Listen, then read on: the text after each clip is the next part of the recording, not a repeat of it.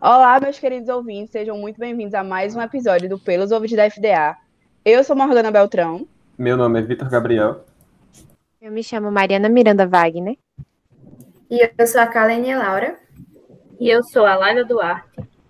Nós somos alunos do primeiro período do curso de Direito e esse é um fruto do nosso projeto de pesquisa e extensão acerca dos 10 últimos anos dos 90 anos da Faculdade de Direito.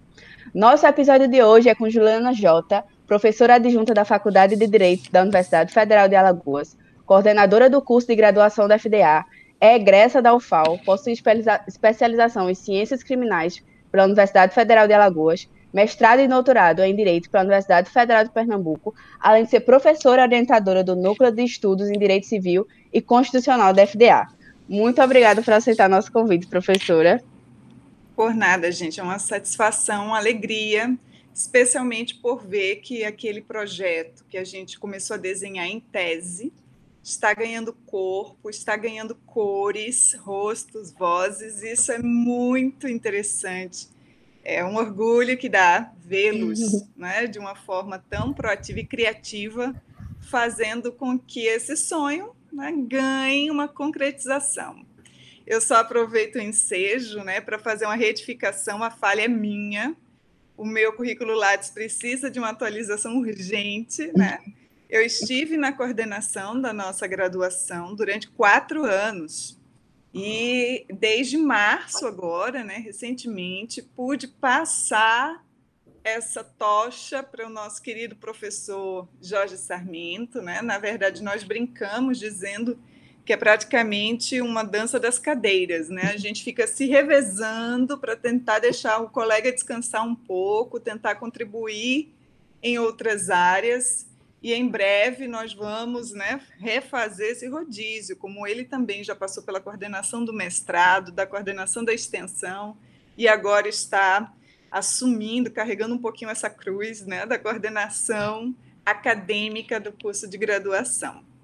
Estou à disposição de vocês sempre, algo que a gente fala, às vezes é difícil ajustar o horário, mas fazemos um esforço, um encaixe, e é uma alegria imensa né, poder trazer um pouquinho um olhar, não só da professora né, que está ali orientando a extensão, mas trazer também um pouquinho desse olhar de egressa e de quem já esteve, onde vocês estão hoje, né? E que vocês podem ver caminhos, não o caminho de vocês, cada um faz o seu caminho, são histórias de vidas muito diferentes, são né, propostas muito diferentes que cada um pode seguir, mas é sempre uma experiência compartilhada e é um momento muito rico e de muita alegria. A gente que agradece, porque está sendo uma experiência muito massa. A gente está vivendo umas coisas que a gente, se não tivesse esse projeto, não ia viver, principalmente em grupo. Mas agora vamos às perguntas. Pois não. Vou, vou começar com a pergunta que eu sempre faço, que é por que direito? Por que você escolheu direito para sua vida? Assim como vocês que estão recentemente né, nessa definição, há sempre né, uma probabilidade enorme de nós não sabermos identificar com precisão o que, que a gente quer fazer no futuro da nossa vida. É uma escolha que vocês fizeram e eu também tive que fazer em um momento muito precoce da vida. E não é à toa que muitas pessoas decidem né, por outros caminhos. Nós temos alunos no curso da graduação que já vêm de uma outra formação, às vezes, né, de uma experiência que não foi feliz e preferiu optar em migrar para uma outra graduação. Nós temos, muitos de nós, afinidades com várias áreas. E quando eu estava né, na adolescência, eu imaginava que eu perseguiria a medicina pela intenção de gostar de cuidar do próximo, né, uma área de muito interesse. Mas eu comecei a, a ter realmente que fazer uma escolha e observar quais eram as minhas aptidões, digamos assim, quais eram as disciplinas que mais me interessavam, quais eram as áreas em que eu me via né, trabalhando de uma forma contínua. E eu comecei a perceber que eu tinha muito mais afinidade com as áreas humanas, né, como a gente chama, de uma forma bem genérica ali, nas vésperas do que eu era, né, vestibulanda.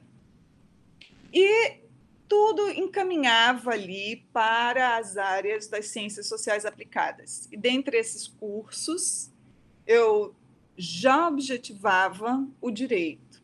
Né? Por, não por questões de experiência, na minha família eu tenho pessoas da área jurídica, mas com quem eu não convivo de forma tão intensa, moram em outros estados.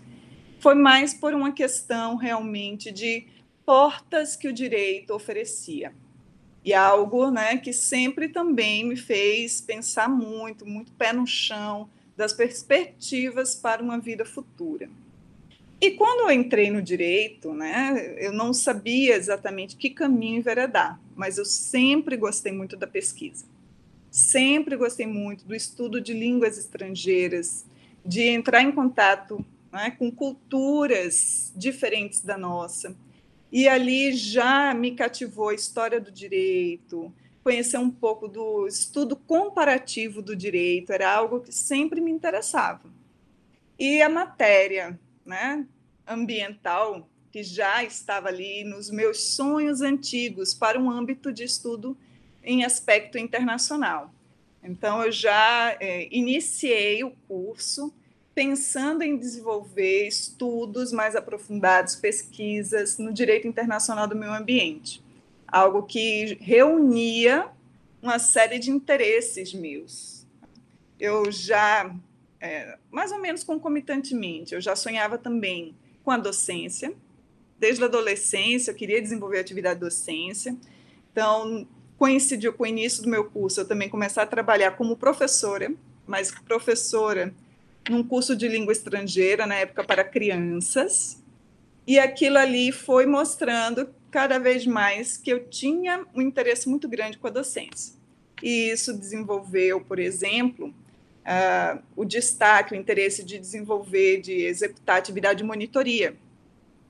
Concomitantemente, né, tudo acontecia, a oportunidade que aparecia, eu tentava utilizá-la concomitantemente a iniciação científica, o PIBIC, né, o Programa de Iniciação Científica, sim, que eu tinha o requisito mínimo, porque no primeiro período é muito difícil você já ter uma base para desenvolvimento desse tipo de atividade. Mas ali pelo terceiro período eu já consegui engatar essas experiências e elas foram, é, de certa forma, moldando as minhas aspirações né? Eu via, eu gostava da área técnica, prática, mas não era realmente o canto da sereia para mim. Que me seduzia, não me deixava quieta, era mais esse campo da pesquisa, das atividades vinculadas à docência. E aí, já no final do meu curso, ainda como graduanda, né, no quinto período, eu já comecei as estratégias do pós-faculdade, e fiz a minha seleção do mestrado, que na época só existia o curso de mestrado mais próximo da gente em Pernambuco. E aí já fiz no quinto período, veredando, né, visualizando que era realmente o que eu queria, embora naquela época eu não estava segura de que eu queria a dedicação exclusiva à área acadêmica. Isso foi algo que foi sendo construído também aos poucos mas eu sabia que queria a área acadêmica sine qua non, sabe? Assim, isso no mínimo eu faria. E o mestrado foi a primeira oportunidade né, para o ingresso no mercado profissional da área jurídica. Eu era já né, trabalhadora na área da docência de língua estrangeira, mas com o mestrado foi tudo muito rápido, não é algo que a gente planeja e executa de uma forma tão organizada, são oportunidades que vão surgindo. Já é, fui né, absorvida dentro do mercado do direito pela área da docência. E aí foi muito difícil depois. Ainda tentei a área profissional técnica, mas toda vez que aquilo implicava para mim é, uma diminuição né, do espaço para desenvolver a área acadêmica era muito sofrido. e cada vez mais essa área acadêmica consome o nosso tempo, né, as nossas atividades, até que chegou um momento em que eu disse: não, é isso que eu quero, e ponto final. Temos que fazer escolhas na vida, vocês vão ver. poema lindo da Cecília Meirelles, né? Isto ou aquilo. Então a gente tem um momento em que é o momento de se fazer uma escolha. E esse momento ele pode ser oferecido por né, é, fatores alheios né, a seu planejamento. A vida nem sempre sai como a gente tem ali esboçado. Mas nem por isso significa que é ruim. Muitas vezes são oportunidades que a vida oferece que a gente realmente tem ali né, que aproveitá-las ao máximo. Certo, professora, obrigado pela resposta. Como já foi pontuado pela Morgana na abertura, a senhora é, é egressa da Faculdade de Direito de Alagoas. Então, nessa, nessa segunda pergunta, gostaríamos de saber como foi esse processo de transição de aluna para professora. Foi muito interessante, né? Foi algo que é, trouxe né, umas visões diferentes, porque aqui no programa de pós-graduação do Recife, né, da Universidade Federal de Pernambuco, nós temos um convênio, temos uma parceria muito intensa. Então, eu tive o contato né, de professores do nosso curso também durante o curso de mestrado, mas bem mais reduzido, né? professor Andréas Creu, professor Paulo Lobo, já eram, naquela época, colaboradores. De certa forma, isso me trouxe uma certa familiaridade, né, conhecendo um novo universo, mas é, um conforto em saber, toda vez que eu chegava lá, que algum professor perguntava, né, de onde você vem? Ah, da UFAL. Ah, UFAL. Né? Uma familiaridade muito intensa, muito próxima.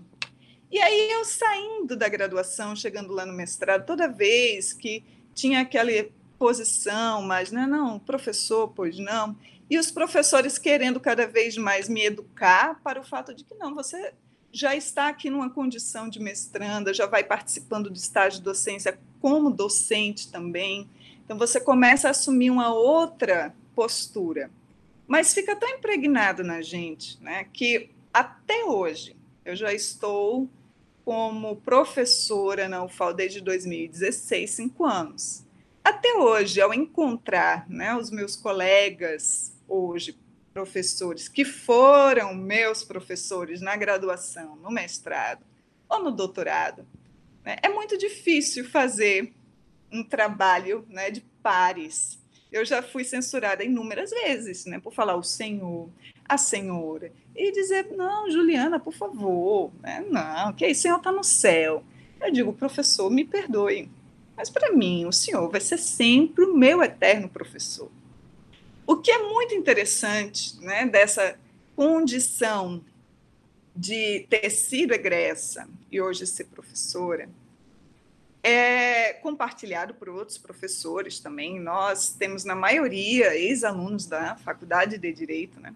Mas o que é muito interessante é a gente perceber o perfil do curso de direito, como mudou em muitos aspectos e como permanece muito familiar em mesmos aspectos.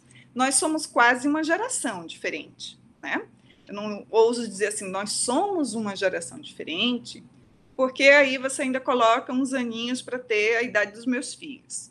Mas nós temos perspectivas né, geracionais diferentes.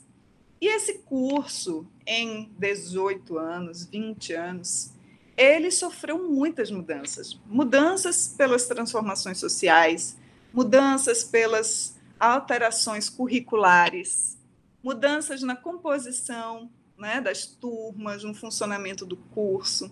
Mas, em essência, em essência, vocês passam pelas experiências que nós, a minha turma, passou. E eu sei as deficiências que muitos de vocês vão perceber no curso, porque nós percebemos, infelizmente, muitas dessas deficiências não são superadas. Mas existem outros ganhos enormes que vocês têm que naquela época a gente não tinha. Então, é uma experiência muito interessante de poder é, saber, ou, de certa forma, né, compreender um pouco a realidade de vocês. E é por isso né, que é talvez mais fácil para a gente é, empatizar com determinadas situações.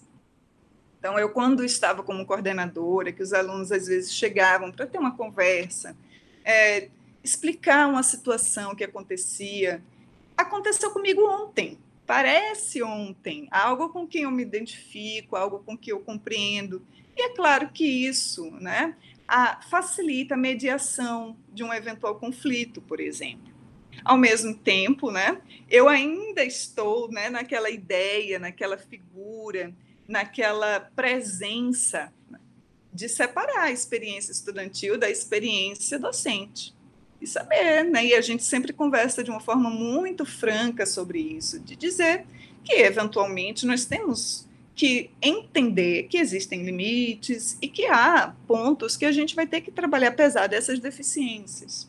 Mas é muito interessante, Vitor, é algo que eu acho que vários de vocês vão passar, porque estatisticamente nossos ex-alunos voltam para a FDA né, em outras é, em outros papéis, em outras funções, e vocês também vão poder perceber, né, hoje com esses registros além do caráter institucional, vocês vão ter também um registro pessoal muito interessante de quem era você no primeiro período, de quem vai ser você no décimo período. E ver como esse processo, né, esses cinco anos, vão transformar, impactar a vida de vocês. Então, é algo, sem dúvida, que faz a gente refletir, né? E faz a gente visualizar que, enquanto está acontecendo, a gente não tem a percepção do impacto disso nas nossas vidas, mas à medida que o tempo vai passando e a gente vai tendo um pouco mais de amadurecimento dessa experiência, nós podemos ver como essa experiência realmente é rica. Realmente, professora. E como a senhora bem sabe, nossos colegas estão trabalhando, trabalhando paralelamente em outras décadas. E por isso surgiu o interesse comum do grupo em saber quais os professores mais marcantes da sua época, que marcaram a sua graduação é muito difícil para não correr o risco de ser injusto. Mas se eu pudesse assim destacar mais ou menos por épocas, não por ano letivo, na minha época eram anos letivos, não eram semestre. Mas eu me lembro, por exemplo, da professora Erinalva Medeiros. Era uma presença muito forte na nossa faculdade no primeiro período, né? com um rigor enorme, numa disciplina que é até hoje, você estudar filosofia é muito desafiador. Né? Ninguém estuda filosofia para conhecer e dominar a filosofia. É um processo infinito né? de conhecimento, de reflexão, interpretação. Eu não posso deixar de esquecer e mencionar né, que uma personalidade, um professor muito marcante na minha graduação e depois na minha vida pessoal foi meu sogro, Francisco Hildon. Né? Foi meu professor de processo civil durante dois anos. E depois de ter sido aluna dele, né, o, o destino conspirou para que eu fosse filha do coração. Era assim que ele chamava as noras. Né? Ele faleceu ano passado, deixando uma saudade imensa, um vácuo no nosso curso. E é interessantíssimo, né? Como lembrar dele como professor, né, com aquele distanciamento, mas ele às vezes compartilhava experiências familiares lindas.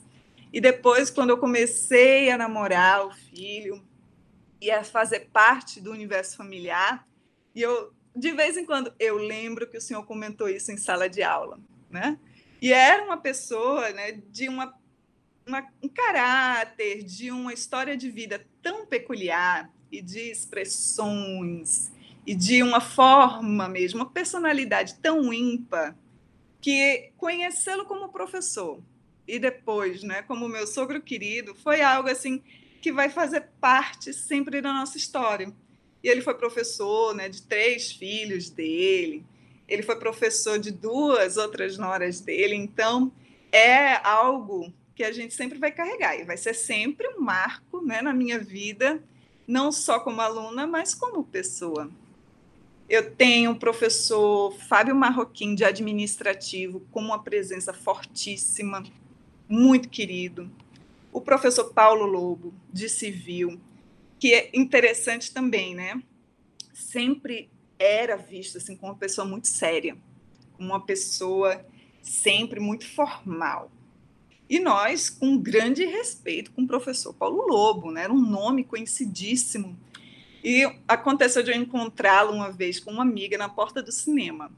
Vocês não imaginam o constrangimento da gente. E ele todo simpático, olá meninas, tudo bem? E a gente sem saber.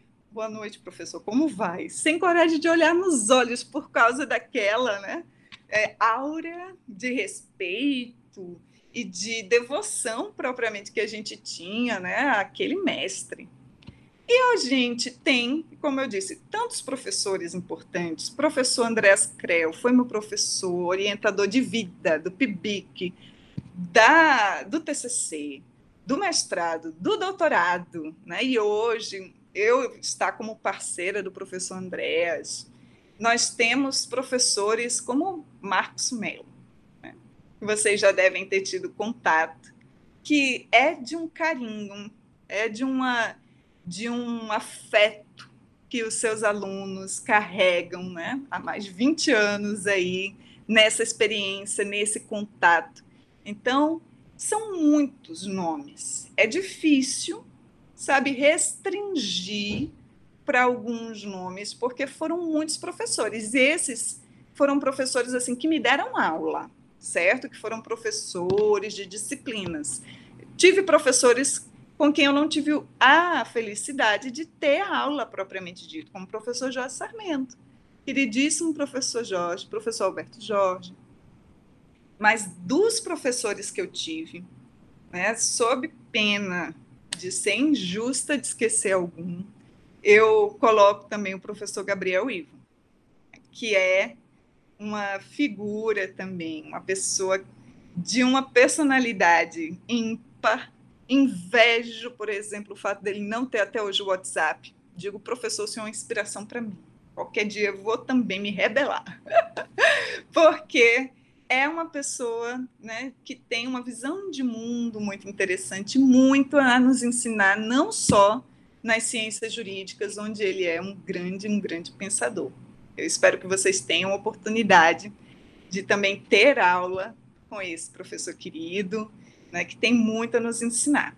E eu repito, se vocês me derem tempo, eu vou ficar rolando aqui, a memória vai trazendo muitos professores, mas eu destaco esses, por uma questão também de limite temporal, como professores que marcaram muito a formação, e não apenas no caráter jurídico, mas muitas vezes na forma de ensinar, muitas vezes nos é, contributos partilhar experiências pessoais, né?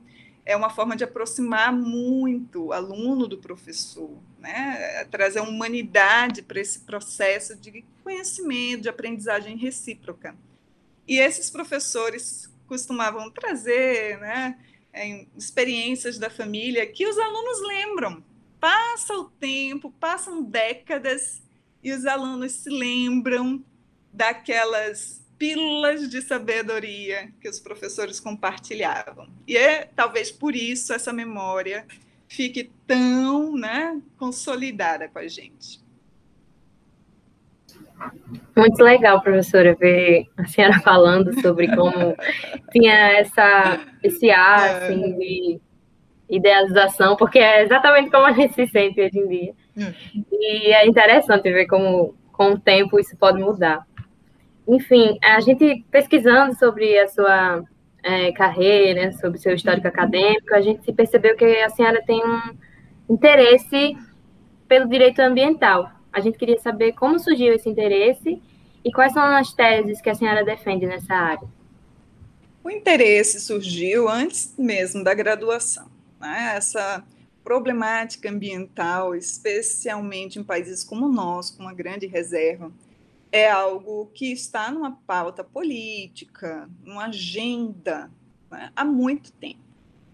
Então, eu era criança quando ocorreu aqui no Brasil a ECO 92, né, a Rio 92, uma conferência mundial. Na época, o presidente da República era Fernando Collor, e foi um evento de uma magnitude imensa. Eu me lembro quando criança vendo o Jornal Nacional apresentando aquelas imagens e representantes do mundo inteiro aqui para discutir essa questão ambiental. E aquilo chamou minha atenção. Né? Durante a minha adolescência, eu sempre tive afinidade, né? um, um afeto, um carinho por questões ambientais e acompanhava essas questões, e aquilo sempre esteve como um espaço de interesse meu, de informação, de aprofundamento. E na faculdade, né, eu já visualizava como um campo de estudo que me interessava. Então, estudar o direito do meio ambiente, mas principalmente naquela época, num espaço, no âmbito internacional, era algo muito sedutor para mim. Era algo que realmente, assim, tudo que aparecia eu queria ficar pesquisando, começando a utilizar, a conhecer um pouco a língua estrangeira, a procurar textos em língua estrangeira para poder me familiarizar, né, o funcionamento dos organismos internacionais de proteção ambiental. Então, aquilo já foi o sonho para o PIBIC. Por sorte, veja que é, as coisas acontecem de uma forma né, que você nem sempre pode pré-determinar, você nem sempre pode contar com isso, mas eu tive a sorte de ter no nosso curso de graduação o professor Andreas Krell, que desenvolvia naquela época estudos em matéria ambiental. E o professor Andreas Krell, naquela época, era um dos poucos professores com doutorado e com atividade de pesquisa né, ativa, porque para ser orientador do PIBIC você tem uma série de requisitos. Né, e na época a, a seleção dependia muito do currículo do professor orientador. Então, consegui me aproximar desse professor, é, ter o apoio dele para orientar um projeto. Veja que eu foi que fiz, professor, sonho em desenvolver um projeto sobre isso eu gostaria de contar com o senhor como orientador. Então, a iniciativa do aluno, isso na, na universidade, na faculdade de Direito, isso é onipresente. As coisas funcionam quando a gente toma essa iniciativa, quando a gente tem né, o nosso ponto de partida. É mais fácil do que esperar uma oportunidade ser colocada ali à nossa frente. E com essa digamos, com essa facilidade de contar com um professor com atuação nessa área, um professor com currículo e formação nessa área, engatamos né, o primeiro PIBIC, que depois foi renovado por mais um ciclo, gerando um material que na época não era assim na internet, o acervo, a gente tinha que pesquisar muito em biblioteca física. Eu cheguei a viajar para Brasília para visitar as bibliotecas da UNB, do Senado, da Câmara, para conseguir material, fotocópia ainda, e desenvolver um corpo de pesquisa bem rico, que me ofereceu praticamente um TCC. Eu só fiz elaborar um pouco mais o segundo ciclo, fechei o TCC e já me chamou a atenção. Olha, é muito a se explorar. Vou para um mestrado com esse tema. Um tema que já estava né, numa pauta é, extremamente é, cativante, numa pauta muito pertinente, porque o ensino jurídico no Brasil né, precisava se focar em temas de impacto local, de interesse que extrapolasse aquelas áreas tradicionais, né, do direito privado, das ciências criminais. E nós é, consegui, eu consegui, né, com orientação do professor Andreas Krell, é, ingressar no curso de mestrado do programa de pós-graduação lá da UFPE, com uma dissertação que se propunha falar sobre o direito internacional do meio ambiente, mas como essas relações ficam à mercê ou no contexto das soberanias dos estados, né, dos países. E isso originou a dissertação de mestrado e depois um livro com o tema né, Soberania e Proteção Internacional do Meio Ambiente.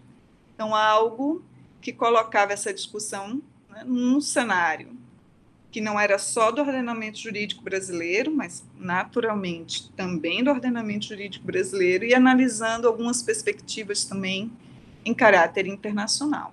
Então, temas de desenvolvimento sustentável, né? E a partir dali eu comecei a visualizar que a minha área de maior interesse era o direito constitucional do meio ambiente. Então, não só o aspecto internacional, porque é um aspecto de uma área que é mais é, difícil da gente ter parâmetros jurídicos, pela própria diferença de ordenamentos, de estruturas normativas, mas internamente né, um, um cuidado, uma atenção maior em como buscar a nossa concretização do direito ambiental internamente. Então, esse direito constitucional também sempre foi muito interessante para mim, sempre foi muito sedutor, e a sua pauta ambiental né, fazia para mim um casamento perfeito. Foi o tema que eu levei para o doutorado.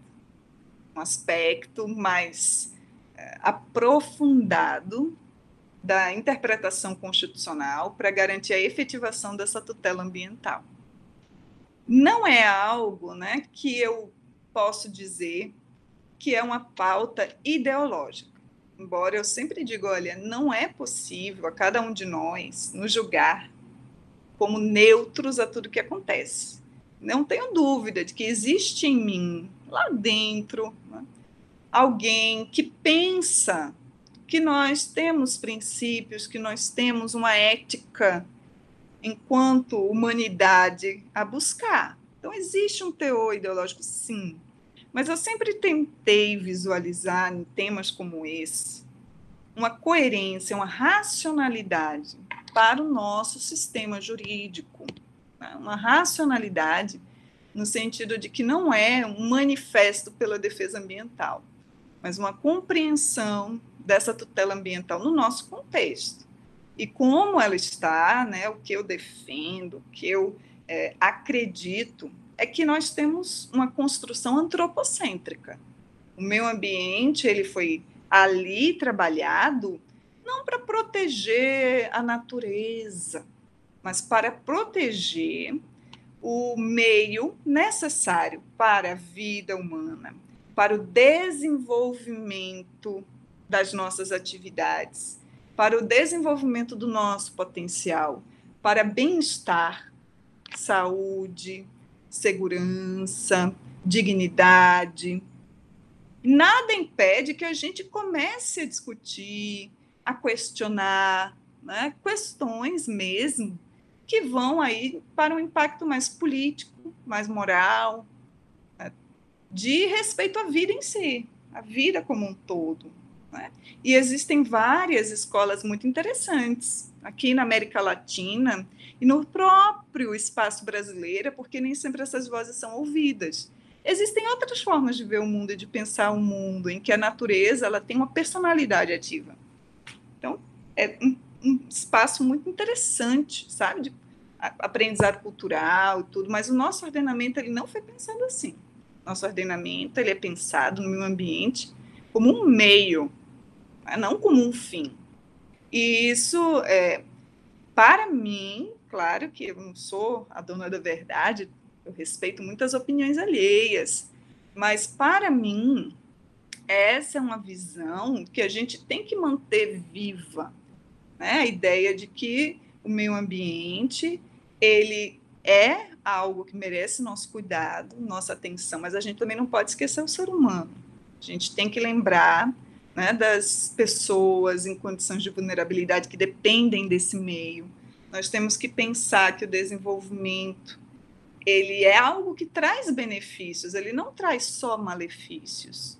E por isso, acho que a chave né, dessas teses e que nós temos que desenvolver, compreender e realmente garantir é a ideia desse desenvolvimento sustentável a ideia de que a gente tem que buscar o equilíbrio.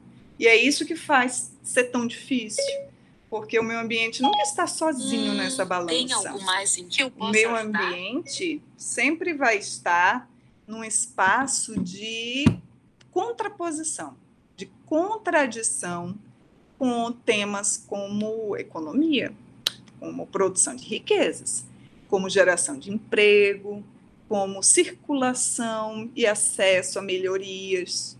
Então, vamos sempre ficar atentos, que não é tão simples. Né? Não existe aí uma resposta única. Nós sempre vamos ter benefícios e malefícios, efeitos positivos e efeitos colaterais. E encontrar esse equilíbrio, eu acredito que é o ponto central e algo que eu tenho sempre estudado e sempre buscado outras áreas, porque o meu ambiente hoje está em processo civil, o meu ambiente hoje, tutela criminal já tem vários anos, né, irradiando nesse espaço, onde a gente buscar enquadrar o meio ambiente, essa pauta da tutela ambiental, a gente vê, a gente vê um espaço de atuação jurídica. Certo, professora. Ainda sobre essa pauta ambiental, gostaria muito de saber da senhora qual a importância do estudo efetivo do direito para compreender a situação atual do meio ambiente no nosso país. É essencial, é muito importante. O curso de direito, ele é, na verdade, uma pequena amostra né, de uma série de problemáticas que nós temos na nossa vida em sociedade. O ideal seria que toda pessoa, todo cidadão tivesse condição de fazer um curso básico de direito para ter acesso a essas informações. O conhecimento, e não só jurídico, né, ele, ele amplia o seu horizonte e ajuda você a compreender, a você ver né, além daquele véu. É uma expressão de um, de um jurista, né, na verdade, um filósofo muito conhecido, John Rawls em que você tem a dificuldade de compreender as coisas sem o acesso à informação. Uma vez que nós conhecemos, que a gente tem acesso a dados, a teorias, a doutrinas, a posicionamentos, nós temos a possibilidade de tecer né, uma reflexão, uma intelecção sobre aquela situação. Inclusive, visualizar melhor a adequação à inadequação. Visualizar melhor o cabimento ou descabimento. Visualizar melhor o cumprimento de poderes, deveres dentro dos limites instituídos e o desvio de finalidade, o acesso, o abuso, a omissão. Quando a gente tem pautas políticas, ideológicas, há sempre uma divergência de opiniões, isso é muito saudável, isso é muito importante. Pautas políticas ideológicas que vinculam o meio ambiente têm um grau de divergência maior. Por quê? Você não consegue uma tutela ambiental que apenas traga satisfação ela vai interferir em espaços de liberdades. Ela vai interferir para limitar espaços de liberdades. Então, é natural que ocorra uma reação. Especialmente em países como o nosso, a pauta ambiental é delicadíssima, porque ela vai interferir, por exemplo, em meios de produção econômica. Isso por si só já é um problema. Não precisava ser matéria ambiental, a intervenção nos meios de produção já é um problema ela vai interferir em espaços em que há uma tradição secular do uso do recurso sem uma preocupação, uma limitação. Faz parte da natureza humana. Ela utiliza, ela explora. Então, esses temas são temas de uma sensibilidade muito grande. E é muito difícil você ser a pessoa, o grupo, a autoridade, a instituição, que vai interferir nos espaços de liberdade. É sempre um problema. E há sempre as críticas e as contraposições. Ah, você vai criar obstáculo para a instituição de um mega resort aqui, você vai privar a população do desenvolvimento, da geração de empregos. E não adianta, esse mega empreendimento não conseguiu aqui em Alagoas, vai para Pernambuco, consegue. Sempre tem aquelas né, é, comparações, aquelas críticas. É realmente muito difícil. Mas uma vez que a gente tem informação, por exemplo, dos rigores necessários, existem áreas de preservação, existem áreas que estão sujeitas à exploração, mas com limitações. Existem áreas que estão sujeitas a um estudo de impacto ambiental que precisa passar por uma análise minuciosa Nós temos hoje, por exemplo, experiências de vida que mostram para gente como é temerário você flexibilizar determinadas posturas intervencionistas de proteção ambiental. Tivemos dois acidentes de magnitude absurda no campo da mineração. O Brasil é tradicionalmente um produtor de minérios e não vai deixar de ser. Então, é muito difícil a gente abrir mão dessa fonte de recursos e riquezas. Mas o que, é que a gente pode fazer? Empregar todos os meios necessários e talvez enrijecê-los para minimizar esse risco de impacto ao meio ambiente, mas, sobretudo, de impacto na vida humana, né? E a gente vai aprendendo com isso. Aqui em Maceió, nós temos ainda em curso, né? ainda em desenvolvimento, a gente ainda não tem um parâmetro de onde é, nós partimos e até onde isso vai chegar, de uma situação que envolve meio ambiente urbano, paisagístico, meio ambiente natural. E cadê as regras de proteção ambiental nesse aspecto? Então, à medida que a informação vai se popularizando, esse rigor vai ser mais exigido, inclusive das instituições que têm o dever de fiscalização direito ambiental passou a ser da grade curricular jurídica há pouco tempo. Eu chamo pouco tempo porque, assim, na minha época de aluna, era novidade. Então, uma geração depois, vocês já estão vindo para um momento em que o direito ambiental é diretriz do MEC. Todo curso de direito tem que trazer. E a gente tem um espaço em que vocês estudam direito ao meio ambiente interno, direito ao meio ambiente internacional, e em breve essas variantes vão se tornar cada vez mais especializadas. Direito ao meio ambiente do trabalho, vocês vão estudar com o professor Flávio, direito ao meio ambiente e a matéria tributária, incentivos fiscais, direito ao meio ambiente urbano e paisagístico, algo que quanto mais isso fosse tornando acessível, melhor. Vocês ainda não sabem, mas, ou sabem, né, assim, ainda bem, que qualquer cidadão pode propor uma ação popular para a proteção do meio ambiente. Qualquer cidadão, não precisa ser advogado, não precisa sequer ser formado em direito. Então, isso é uma informação que a população normalmente não conhece. E em breve, eu espero que a nossa geração consiga alcançar esses espaços de divulgar, de levar à população esse tipo de informação e colocá-la como protagonista ali, como partícipe ativo da proteção ambiental diante de abusos que podem ser ações ilegais ou omissões também contrárias à lei ambiental.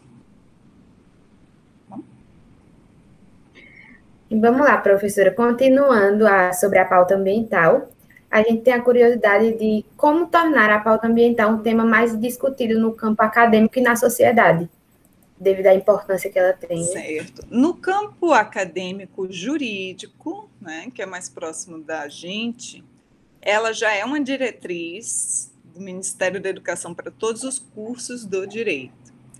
Ainda existe uma é, dificuldade de fazer com que ela seja mais presente nas discussões jurídicas por uma questão só de é, interseccionalidade. É, os cursos têm uma carga horária muito grande, com um espaço né, para desenvolver essa carga horária que acaba ficando restrito. E isso, de certa forma, às vezes, limita um pouco as disciplinas, aquele conteúdo programático mais tradicional. Infelizmente, nem sempre há oportunidade né, de a gente abrir para uma discussão, um estudo de caso concreto, por exemplo, que traga uma oportunidade de um contato desde todas as disciplinas, né? Por exemplo, filosofia. A gente poderia discutir em filosofia do primeiro período temas de repercussão ambiental. Mas é tanta coisa para se tratar em 72 horas. Né? Hoje em dia, você tem uma carga horária para o primeiro semestre de 36 horas só, que é difícil de conseguir é, tratar de uma forma linear ao longo de todo o curso. A gente acaba deixando para alguns momentos peculiares e para disciplinas específicas, lá do finalzinho do curso já. há necessidade, né, isso não é só nessa matéria, da é, visão interdisciplinar, da gente buscar um foco para essas questões de um impacto local muito interessante desde o início do curso. E talvez a gente consiga superar essas é, deficiências mesmo, né, curriculares, estruturais, de carga horária, etc., com atividades como extensão extensão oferece uma oportunidade da gente conseguir realizar né, uma, um aprofundamento, uma abordagem interdisciplinar de matérias como essa, né, sem prejudicar ou sem substituir aquela disciplina específica, mas dando ali uma maior uh, ampliação de como esses temas estão presentes no nosso cotidiano acadêmico, jurídico. E a depender das outras áreas, vocês vão ter essa repercussão de uma forma muito natural também. Meio ambiente humano está presente em todas as áreas, né? Então, meio ambiente do trabalho, meio ambiente e, por exemplo, as condições de saúde, meio ambiente e as condições nutricionais de uma comunidade, meio ambiente e as características estruturais arquitetônicas. Então, é um assunto que se permeia facilmente em vários ramos do saber. Eu não vou dizer todos, para não pecar aqui né, pela generalização, mas eu ouso dizer que na maioria dos nossos cursos presentes na UFAL, você conseguiria dar uma abordagem interseccional para tratar também matérias de assunto ambiental, porque o próprio tema meio ambiente ele é muito multifacetado e ele permite né, essas é, especializações, esses cortes mais específicos de determinadas áreas do saber. Para a sociedade, o que ainda nos falta é um sentimento, realmente, de maior participação democrática. Algo que existe, está ganhando força mas está num processo ainda de evolução ascendente, né, contínuo, não está num dinamismo que a gente vê, por exemplo, com a tecnologia da comunicação, que é muito rápido rapidamente se difunde. Né. Nesses processos de envolver a comunidade, a sociedade, nesse tipo de pauta, nós temos aparentemente, né, a visão de quem está de fora ali, uma maior lentidão desse processo. E, ao meu ver, não é uma área que eu pesquise, é uma área que eu esboço aqui e ali, pesco algumas informações, mas, ao meu ver, isso vem da deficiência mesmo estrutural, da informação, do acesso à educação. A educação ambiental é uma diretriz do Estado brasileiro, prevista pela Constituição, mas ela existe de uma forma muito superficial, por exemplo, na escola. É a ideia né, do Dia do Meio Ambiente, 5 de junho se comemora, o Dia da Água, 22 de março, há um lembrete, a ideia da reciclagem, tudo isso é muito importante. E essa nova geração é muito mais atenta a isso do que a minha geração. Então, hoje, o uso racional dos recursos é algo que, como isso não era né, comum, não era praticado antes. Eu não aceito até hoje que isso não seja uma regra. Reciclar o lixo para que você possa reutilizar determinados materiais é um mínimo, é um padrão básico de estágio civilizatório, digamos assim.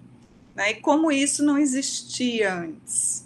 Então, a, essa geração de agora, ela está muito mais atenta a isso, ao consumo mais preocupado com a sustentabilidade, né? exigir dos fornecedores, de quem usa o meio ambiente, uma racionalidade, uma atuação ambiental dentro de um padrão de responsabilidade social, né, que a gente hoje chama de responsabilidade socioambiental. Então, algo que vai ganhando força, que vai ganhando um padrão de rotina, mas que ainda está, digamos, é, meio concentrada em certos nichos, em certos setores da sociedade. Né? Na grande escala, numa visão macro da sociedade brasileira, a gente ainda não vê esse apreço, esse cuidado, essa cobrança. E como é que a gente pode superar isso? Primeiro estágio mínimo é educação, acesso à educação. Educação formal, de preferência. Né? Mas não apenas essa educação escolar, mas também uma educação para a cidadania. Então, o papel, e não só os direitos, porque às vezes a gente se acostuma a ouvir que nós somos cidadãos, nós temos direitos, mas temos que entender que essa é uma relação que implica deveres também. É uma relação de deveres, poderes, né? um poder, mas ao mesmo tempo um dever de agir de determinada forma, e direitos enquanto cidadãos. Então, essa divulgação, essa conscientização do papel de cada pessoa como partícipe da gestão pública, como partícipe das tomadas de decisão política e como um partícipe né, do desenvolvimento econômico, social da sua comunidade, também é fundamental para fazer com que a nossa comunidade, a nossa sociedade se organize civilmente, individualmente e coletivamente, para exigir uma adequação do nosso modo de vida, de gestão pública, de produção econômica a parâmetros de sustentabilidade.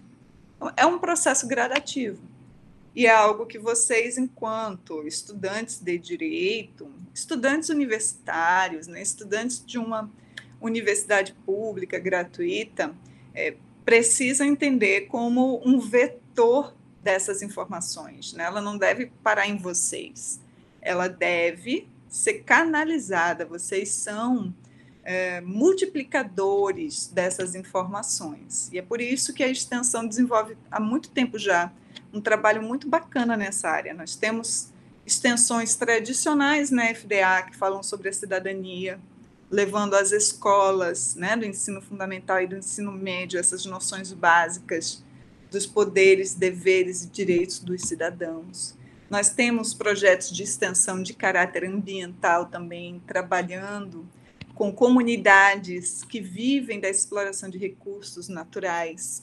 Nós temos extensão também já tradicional, que se preocupava ali com o meio ambiente de trabalho, então, algo que a gente vai buscando por meio desse diálogo com a comunidade oferecer essa informação, servir de ponte para que essa conscientização e educação ambiental ganhe mais força, né? ganhe mais é, concretização, chegue até o destinatário idealizado pelo legislador.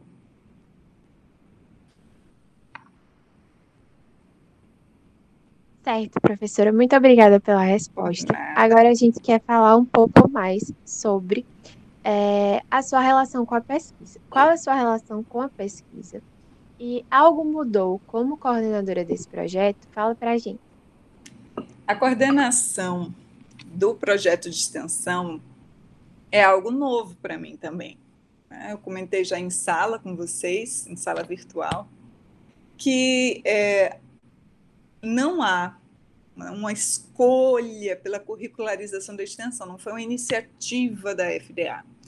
Foi uma medida né, uniformizadora para todos os cursos, de fazer com que a extensão não ficasse apenas num caráter facultativo dos alunos, mas representasse né, um componente curricular obrigatório.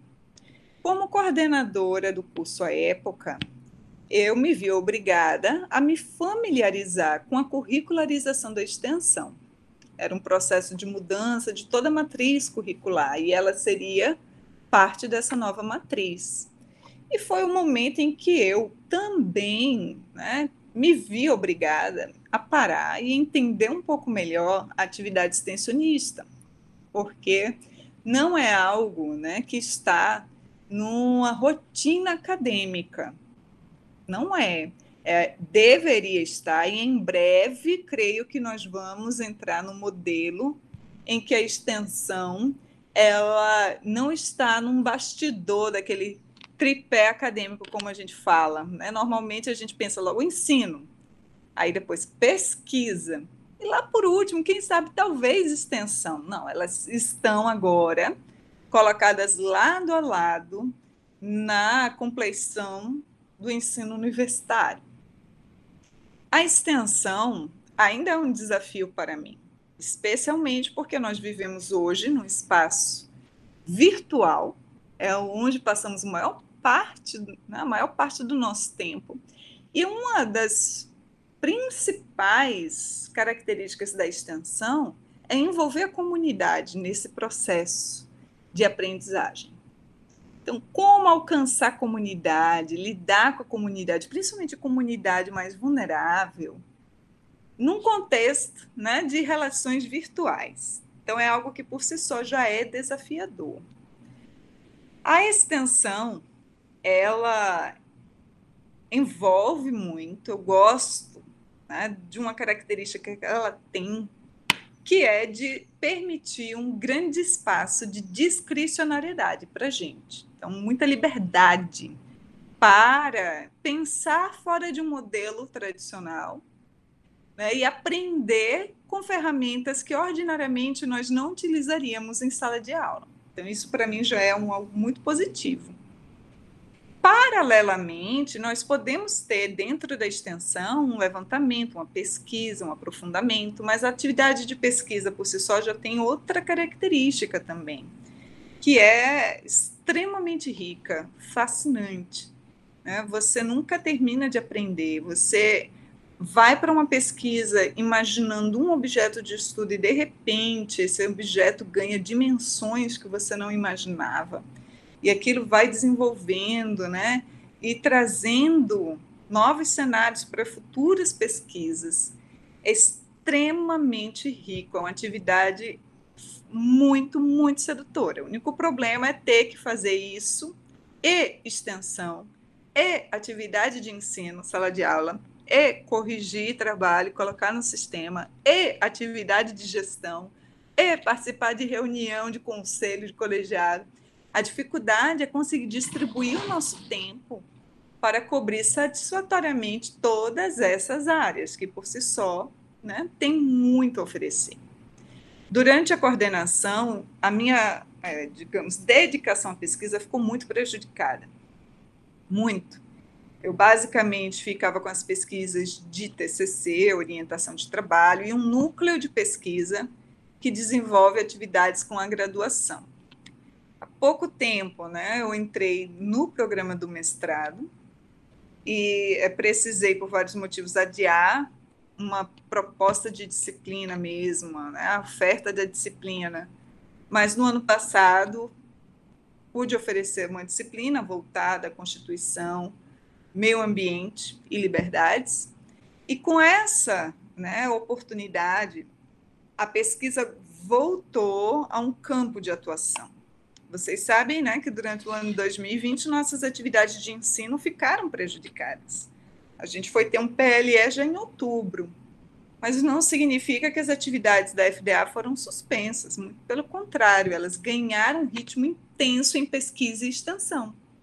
A extensão com as ligas acadêmicas, né, foram a um exponencial muito rico, muito ativo e a atividade de pesquisa, tanto no núcleo de estudos em direito civil constitucional, né, que fez com que alunos da graduação pudessem conhecer a atividade de pesquisa, produzir pesquisa e canalizar para meios de publicação. Já tivemos um retorno favorável pela publicação de um artigo de um graduando ainda.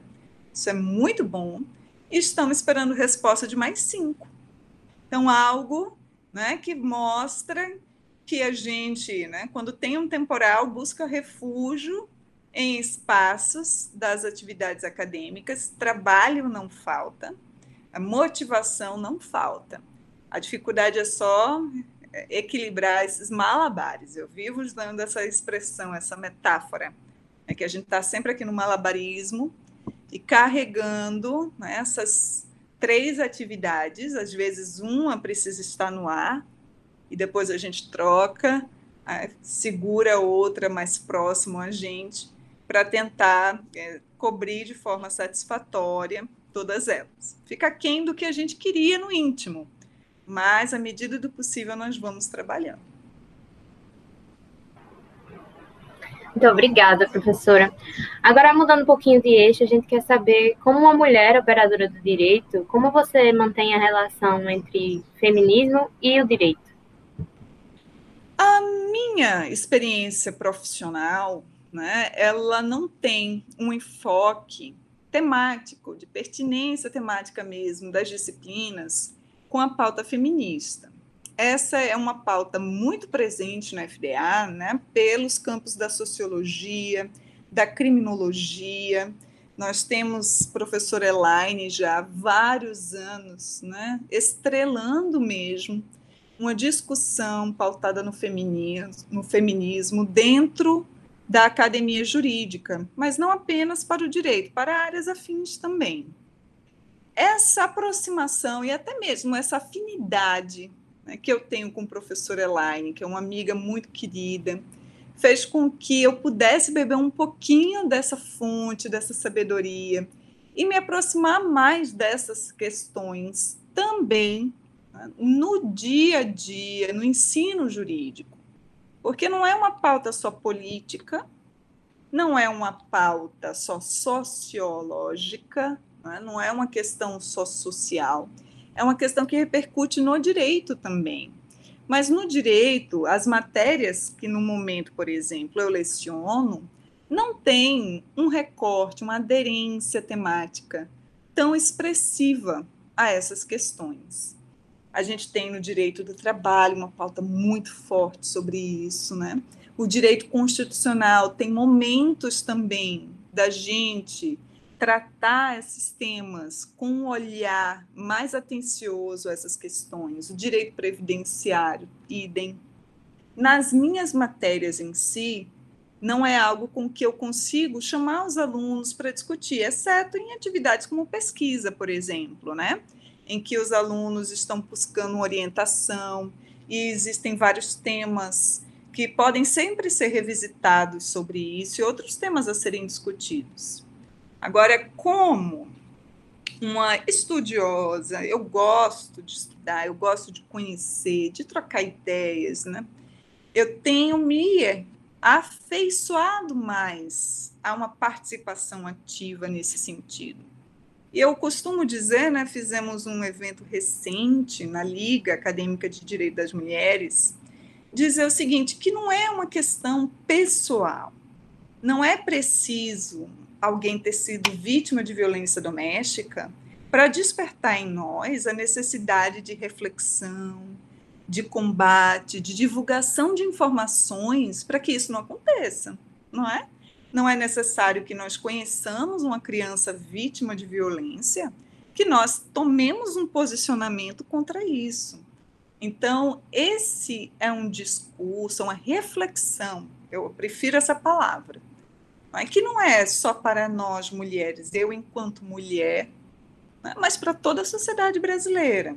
E o meu papel, já que eu faço parte desse processo de divulgação do conhecimento, de fomento a você buscar informação, né, não é só eu entregar informação que eu acho correta para você, mas provocar você a pesquisar, a refletir, a trazer dúvidas. Então, o meu papel de canalizador portadora desse tipo de informação é de dizer, olha, o direito, ele trata temas comuns, mas muitas vezes ele dá um tratamento formal. Ele não está dentro de um contexto substancial de igualdade, né? de tratamento isonômico. E como é que nós, como operadores do direito e formadores das próximas gerações de operadores do direito, vamos nos abster de atentar para isso, de chamar atenção, de preocupar né, a mente com problemas que nós precisamos encarar e tentar resolver. Então, a minha aproximação como operadora do direito e o feminismo, eu repito isso vocês talvez já tenham me ouvido falar assim, é dizer, olha, eu, professora Juliana, eu, eu não me sinto uma vítima de uma distinção, de uma discriminação com base no gênero. Eu não me sinto, certo? Eu estou num espaço seleto, num espaço em que poucas pessoas, não são só poucas mulheres, mas evidentemente poucas mulheres também, né? Poucas pessoas ocupam espaço. Né? Quem tem doutorado hoje, quem tem acesso à educação até o terceiro grau por universidades públicas? Eu tive. Né? Eu tenho. Se eu quiser continuar pesquisando, eu ainda tenho acesso ao acervo que a universidade me proporciona. Então, eu sei que eu sou parte de um grupo seleto. E dentre né, os meus colegas, gestores, professores. Eu nunca senti uma discriminação com base no gênero. Eu não sinto discriminação por parte dos alunos, por exemplo. Os alunos não me respeitam como respeitam os professores homens. Eu não sinto. Mas isso não faz de mim alguém que pode desprezar a possibilidade de uma discriminação com base no gênero. Isso existe e eu sei que existe. Eu já testemunhei, eu já presenciei com outras pessoas. Então eu não posso né, me colocar numa situação de alguém que não quer enxergar uma realidade social. E uma vez enxergando essa realidade social, né, pensar nessa problemática sócio-jurídica e os meios que nós precisamos dispor para fazer com que essas condições de desigualdade se dissipem. A desigualdade sempre existirá, é um fato. É um fato. Eu sou cética quanto à possibilidade de nunca mais existir uma desigualdade. Eu acredito que ela existirá sempre, porque nós somos seres desiguais. A questão é a gente buscar fazer com que essas desigualdades circunstanciais não se tornem um obstáculo, um empecilho, uma barreira para a efetivação dos direitos inerentes a toda e qualquer pessoa. Então, é por isso que a isonomia ela não pode ser simplesmente a gente querer que todos preencham as mesmas condições e requisitos. Isso é muito difícil de se conseguir.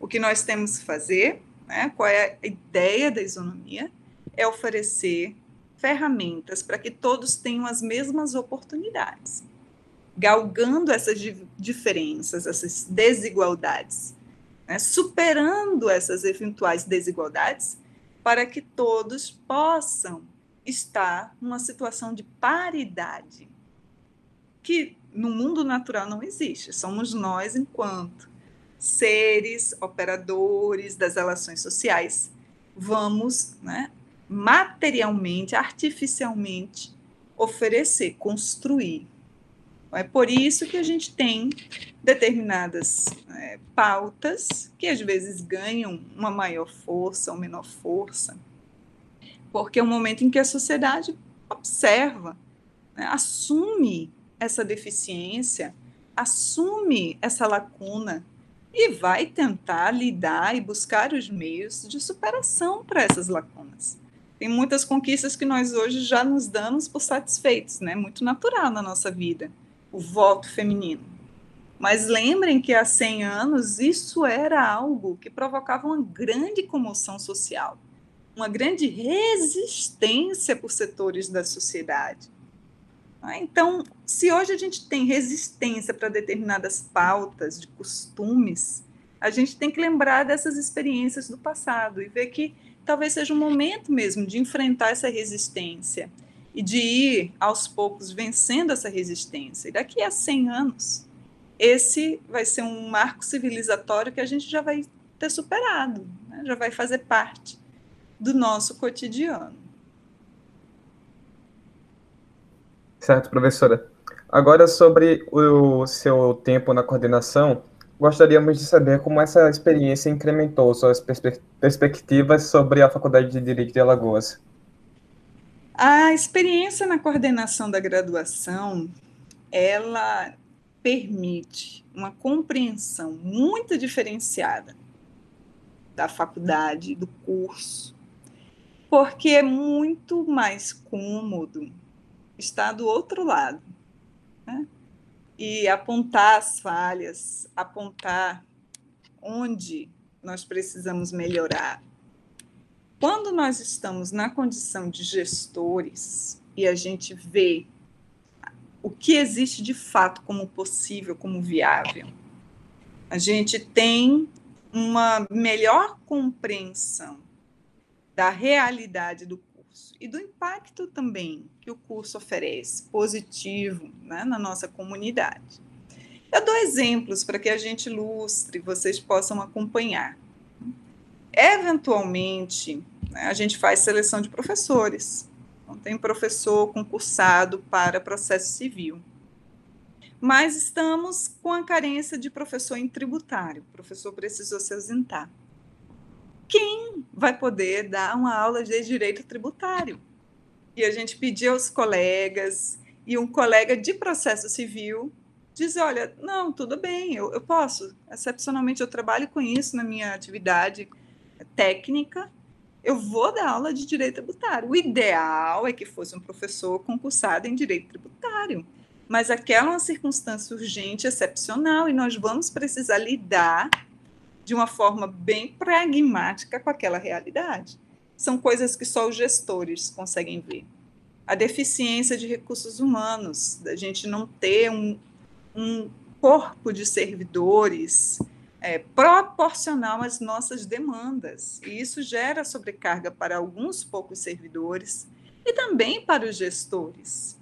Os alunos que é, têm o direito de cobrar determinadas informações e posturas e não têm acesso a isso de uma forma sistematizada, porque a gente não tem uma estrutura de tecnologia da informação adequada para manter o site ativo, operante, que centralize essas informações a coordenação ela nos dá um contato mais realístico com a realidade do curso.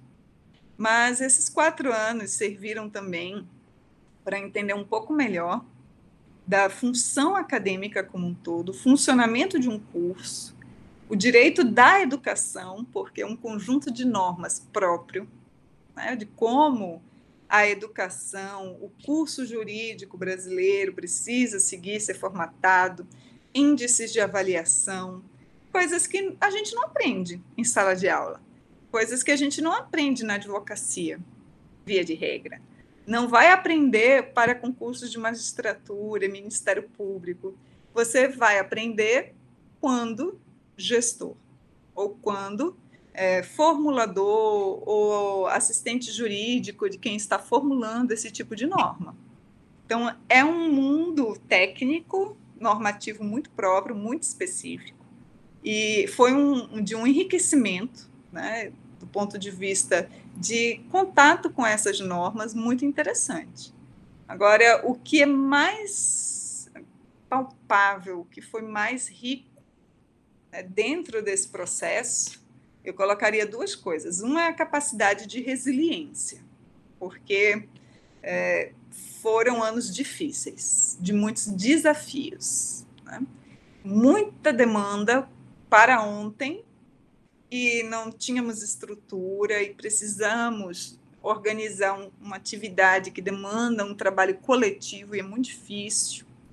Não teria conseguido, né? A maioria das principais conquistas desse período sem um apoio da direção, sem o trabalho expressivo dos servidores da coordenação, sem o apoio e realmente assim a elaboração de propostas de trabalhos pelos alunos e esse aprendizado pessoal de resiliência, de capacidade de lidar com esses problemas foi um ganho enorme. E o segundo o lado humano. A gente, na coordenação, conhece alunos né, que às vezes não passam pela nossa sala de aula, mas conhece da experiência de vida, de determinadas circunstâncias, da humanização dessa nossa atividade, porque sala de aula é muito rico, é uma interação muito gostosa, mas na coordenação a gente lida mais com dramas humanos porque precisam passar por nós determinadas questões mais delicadas, mais sensíveis, e há sempre né, um lado eh, desafiador de como saber lidar com questões tão delicadas, mas ao mesmo tempo também um lado que nos faz crescer enquanto ser humano, né? de como a gente tem que sair ali do posto, da função, para assumir um papel de alguém que está ali como um ouvinte e como alguém que, olha, nós vamos trabalhar pelo sim. Eu não sei se eu não posso prometer o sim, mas nós vamos trabalhar pelo sim. E toda vez que a gente vê vocês saindo e viajando e fazendo cursos fora e galgando seus sonhos, né, realizando esses sonhos, é algo que deixa a gente muito feliz. Tem um feedback, é mais fácil da gente acompanhar esses casos especiais e é algo que serve também, né, como um incentivo para que a gente, apesar de todas as dificuldades, siga nesse processo contínuo, porque é uma atividade que não conclui nunca, é infinita a atividade da, da coordenação.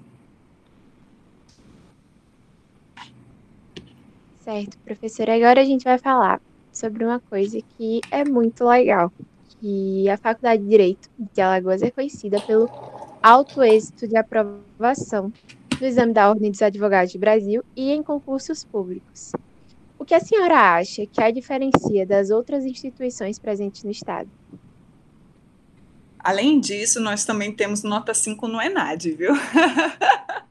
é algo que é sempre né, uma, um registro de é, excelência. A palavra é essa, né? modéstia à parte. Bem, nós temos tradicionalmente o curso universitário né, como um curso que centraliza bons profissionais. Então, esse é um padrão que não é só do direito.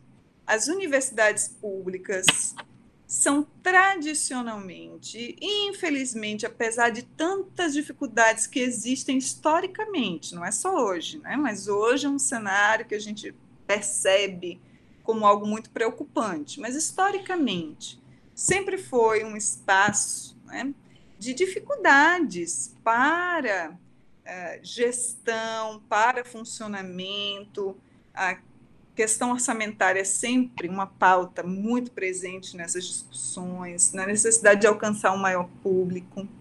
Mas na faculdade de Direito, aqui de Alagoas, a gente percebe que ela sempre é né, um ponto de é, centralizar, de congregar excelência da academia jurídica vários motivos. Eu darei um motivo pragmático, objetivo, né?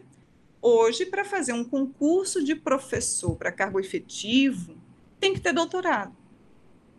E apesar do doutorado hoje ser muito mais fácil do que era 20 anos atrás, ainda não é a maioria dos professores que detém um título de doutor, se a gente analisa o macro, né, no sistema brasileiro, o macro ainda não é o nosso padrão ter até o terceiro grau de formação. Então, já começa por aí. A gente tem uma tradição né, de centralizar excelentes profissionais. Nós temos no ensino universitário cada vez mais exigências também para esses profissionais. É de produção, é de aperfeiçoamento, é de graduação, titulação. Isso é algo né, que está é, com a contrapartida, nós temos um plano de carreira né, que nos permite ir melhorando na carreira, então isso serve ainda como algo atrativo para a docência, para a carreira de docência. Mas eu também vejo né, que existe, eu digo isso porque eu fui professora também de instituições privadas, há na Universidade Federal na faculdade de direito para falar sobre algo que a gente conhece de perto, uma busca pelos alunos mais interessados. Não vou generalizar, não vou dizer que nas instituições privadas não existe, sempre existiu, sempre. Mas é algo que na universidade, na faculdade de direito, a gente percebe desde o primeiro período. Alunos interessadíssimos os alunos da nossa faculdade são quem cobram aulas. Não são todos, é verdade. Né? A gente não consegue generalizar em nenhum desses campos, nem docentes, nem discentes. Mas é fato que na nossa faculdade nós temos um corpo de alunos que está interessado com excelência. Ele quer que os professores sejam professores diligentes, que ofereçam conteúdo. Eles procuram professores. Já tive casos de turma querer né, ficar com um professor mais rigoroso, porque sabe que aquele professor ele vai oferecer ali subsídios que esses alunos precisam para os estágios, para a atividade da academia jurídica. Então, isso é algo que é muito presente. E não é à toa né, que é um mérito do nosso corpo estudantil. Realizações de atividades como as ligas acadêmicas, iniciativa dos estudantes, como pesquisa acadêmica, iniciativa dos estudantes. Então, o fato da gente ter um excelente resultado em exame da ordem, em concursos públicos, no ENAD, é uma conjunção de fatores.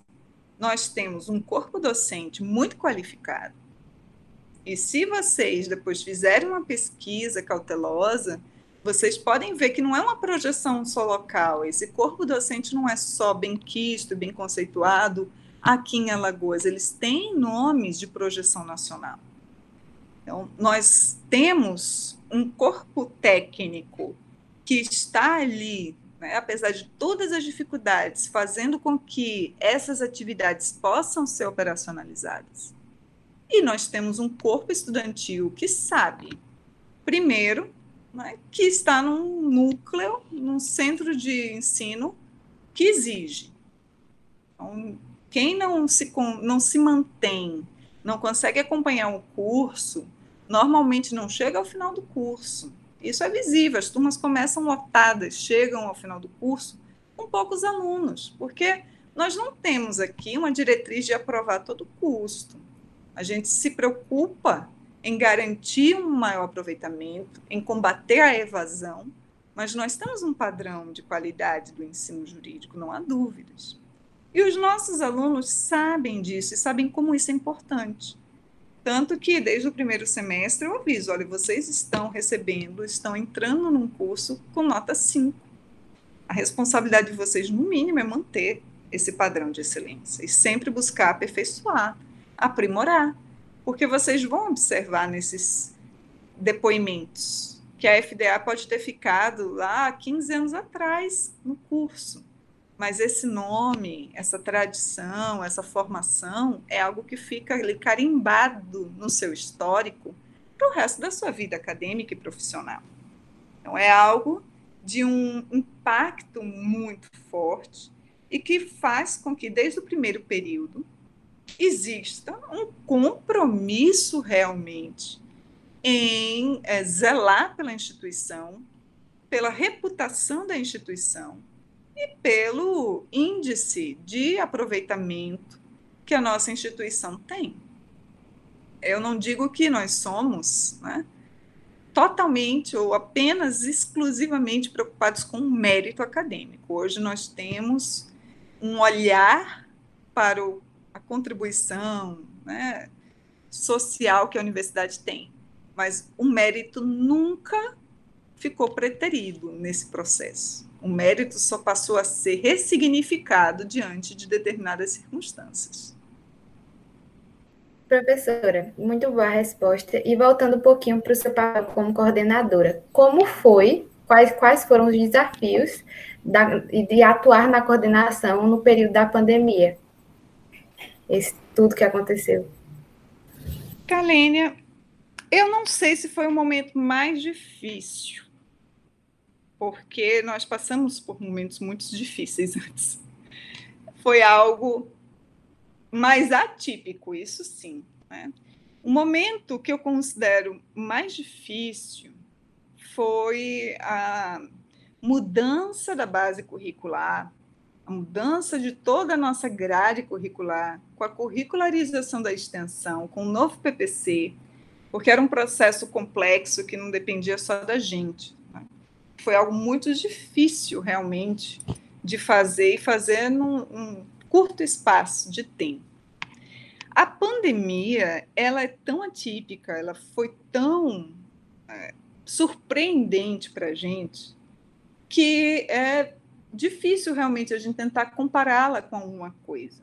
mas eu digo que não foi o momento mais desafiador, embora tenha sido muito desafiador, porque em nenhum momento nós nos sentimos ali, ao léu, soltos numa correnteza.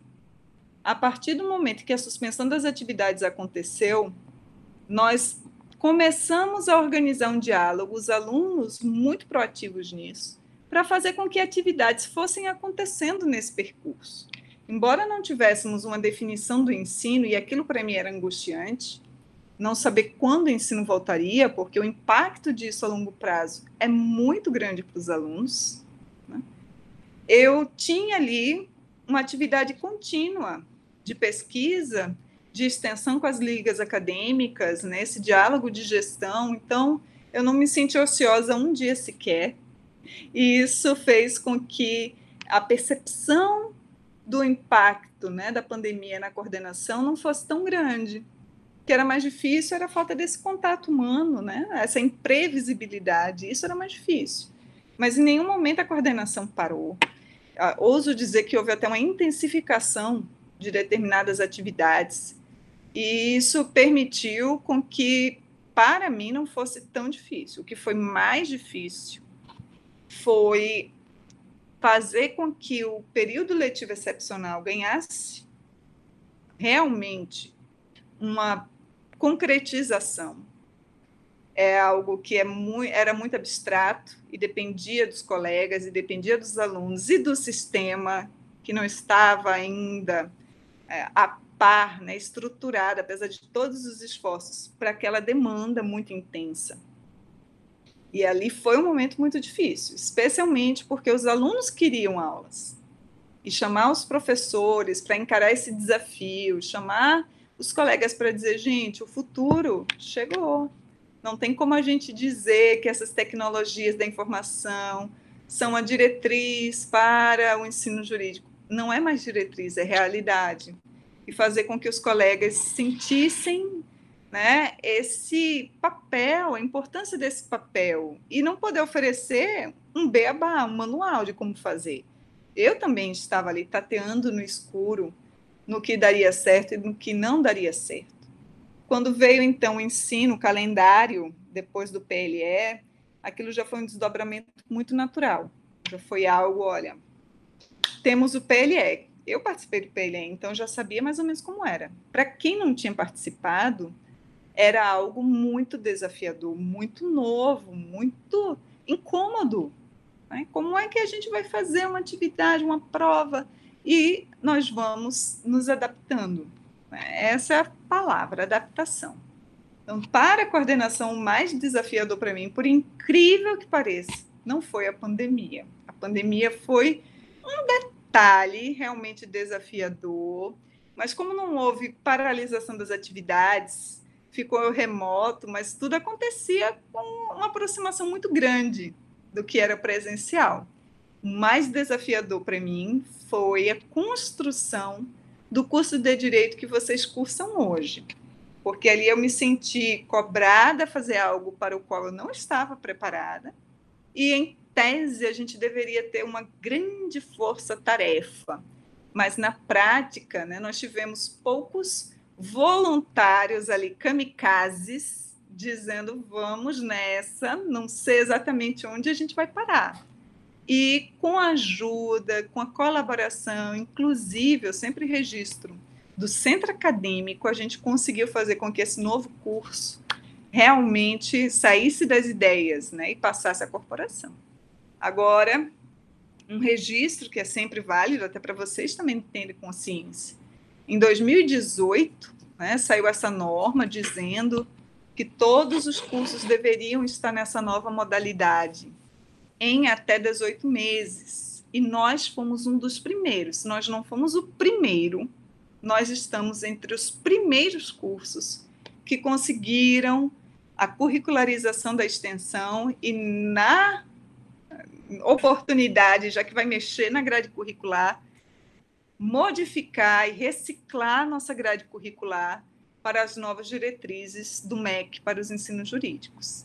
Então, esse foi um momento realmente do qual eu não sinto saudade, do qual eu digo assim, olha que a próxima reciclagem, a próxima equipe de coordenação que lide com isso, consiga lidar com mais leveza, com mais tranquilidade. Muito interessante, professora. E curioso, que a gente não esperava. A gente esperava que realmente a pandemia tivesse sido um período bem difícil. E foi, né? Sem dúvida. Enfim, a gente gostaria de saber o que você imagina para o futuro da FDA. Desde essa mudança de curso e principalmente depois da pandemia, eu estou cada vez mais convicta de que não importam os desafios que a gente vai ter. Nós vamos ter certamente muitos outros pela frente. Mas eu estou certa de que não importa o desafio que nós vamos ter, a FDA, ela é muito resiliente. E claro que não é o prédio da FDA, é o conjunto de pessoas que forma a FDA.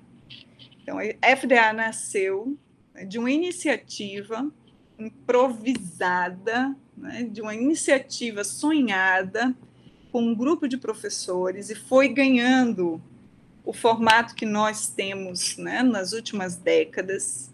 A FDA passa por inúmeros desafios. Um deles é, sem dúvida alguma, né, da deficiência econômica, administrativa que atinge a educação pública no Brasil. Isso é algo que a gente não pode negar. Não sabemos se esse modelo vai ser um modelo que vai preservar a longo prazo. Nós não temos como prever. Mas, independentemente de como essa estrutura né, for ostentada administrativamente, eu estou certa de que a FDA vai se adaptar às demandas do seu tempo. Essa é a, feição que ela demonstra nesses 90 anos. Ela foi se adaptando. As pessoas que fazem FDA vão se adaptando a isso. E nós vamos seguir. Veja nós aqui no ensino remoto. Algo que parecia tão difícil, tão distante. E nós estamos hoje nesse formato. E é provável que ele nunca mais nos deixe. Né? Eu espero que voltemos ao híbrido para que a gente possa obter o melhor dos dois modelos mas eu mesma espero nunca mais abandonar o uso de certas ferramentas que enriquecem muito esse processo. No futuro da FDA, eu assinaria embaixo né, de uma aposta de que ela vai manter o seu grau de excelência, e é muito difícil hoje concorrer com as instituições privadas que têm um alto grau de investimento, de profissionalização, de estrutura de profissionais, inclusive né, no aparato técnico, para que ela promova uma série de atividades que ela tem que promover. Pode ser que ela sofra em razão dessa é, falha, dessa fraqueza do ponto de vista administrativo orçamentário. Mas do ponto de vista do esforço e comprometimento humano, eu não tenho dúvida nenhuma. E o que eu espero, né, no futuro próximo ainda, é poder testemunhar de que nós temos um grau de excelência que vamos sempre manter e extrapolar, ganhando novos espaços, ganhando novos contornos. Mas isso depende de um esforço coletivo, e é por isso que desde o primeiro semestre vocês estão sempre sendo cobrados a atuar nesse sentido.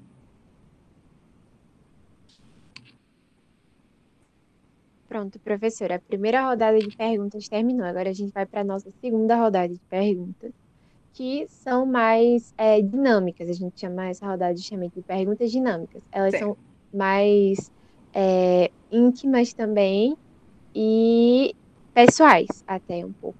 É, e aí, quem vai fazer a primeira pergunta é o Vitor. Certo, professora. É, nessa primeira pergunta, gostaríamos de saber qual foi o momento mais marcante da sua caminhada na FDA? Como aluna? Como, como aluna, como professora, em geral. Olha, mais marcante a longo prazo para minha vida, né? não foi um evento em si, mas uma conjunção de eventos, foi a minha graduação. É um momento de vida né, que vocês estão vivendo agora, em que vocês vão terminar o processo de desenvolvimento de vocês como seres humanos, né, como pessoas, como cidadãos. Então, é algo que impacta muito a nossa vida. Nós fazemos conexões, amizades que vão seguir nossa caminhada, vamos compartilhar histórias durante muito tempo. Para mim, pessoalmente, só para vocês terem uma ideia, foi um momento que eu fiz amizades que já perduram por mais de 20 anos. Foi um espaço que me permitiu, né? eu não conheci diretamente ali, mas me permitiu, por amigos em comum, né? é, encontrar a pessoa com quem eu queria compartilhar minha vida, com quem eu formei minha família amada.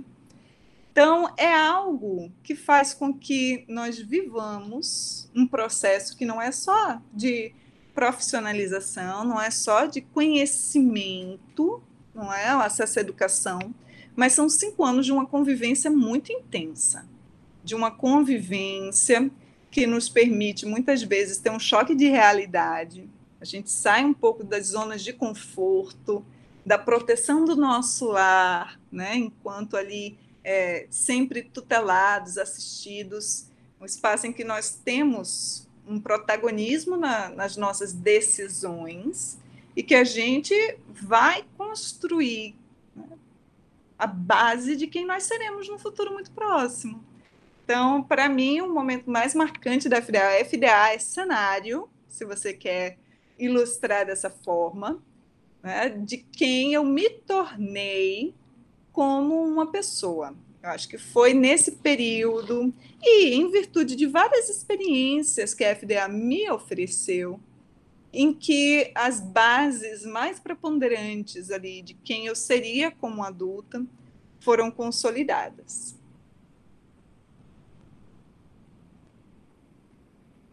Professora, qual foi a, a contribuição feita à FDA que a senhora mais se orgulha? Eu acredito que foi a coordenação, sabe? Eu não quero assustar o professor Jorge, que está começando agora, mas sobreviver a dois anos da coordenação já é um feito notável.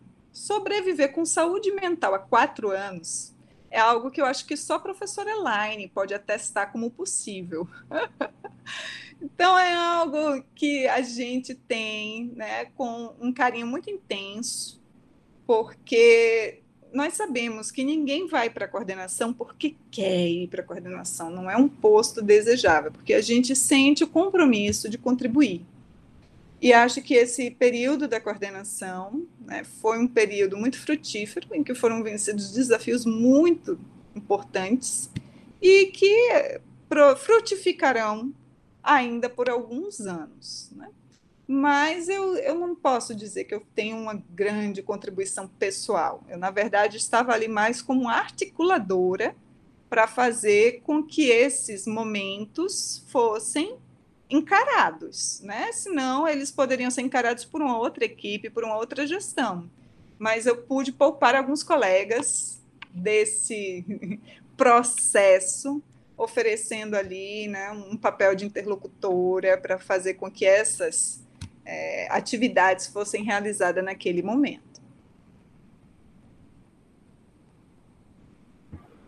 Professora, nós queremos saber qual o momento mais cômico ou inusitado que você já vivenciou lá na FDA. Pode ser como aluna, pode ser agora que a senhora está como gestora ou como professora vários momentos muito interessantes, muito ricos. Eu poderia citar um como cada função, né? Olha, na graduação, uma coisa muito engraçada que vocês vão viver, vivenciar, né, são as histórias compartilhadas de vocês, colegas.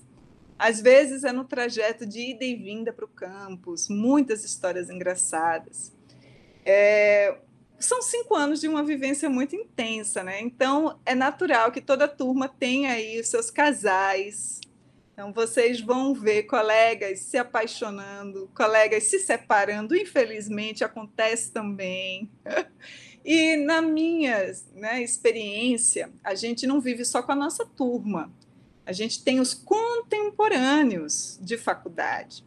Então, colegas né, com quem nós lidamos assim não de uma forma tão intensa, mas que faz parte da nossa vida, já a gente se lembra desde aquele tempo. E eu tive momentos muito engraçados com colegas do escritório modelo, né?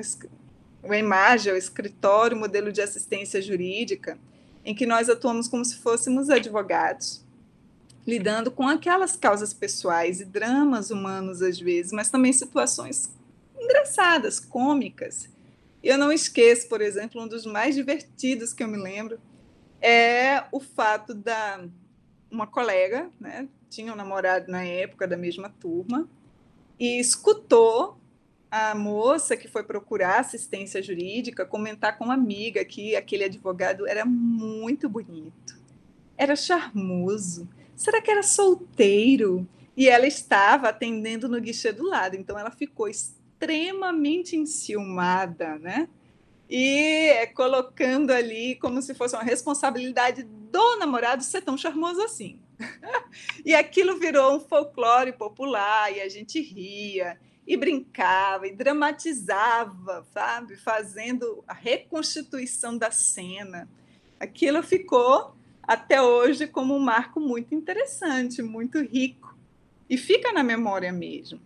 E tivemos situações que a gente brinca, ri para não chorar, né? de estar no meio da aula, que não era no prédio da gente, a gente não tinha prédio na época. Já no final do curso, tinha uma aula em cada campus diferente, em cada bloco diferente.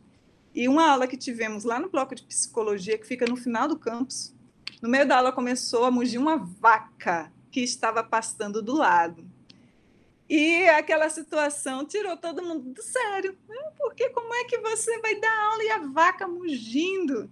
Então, é uma situação que é sempre muito rica, muito divertida, né? vira o momento de comento.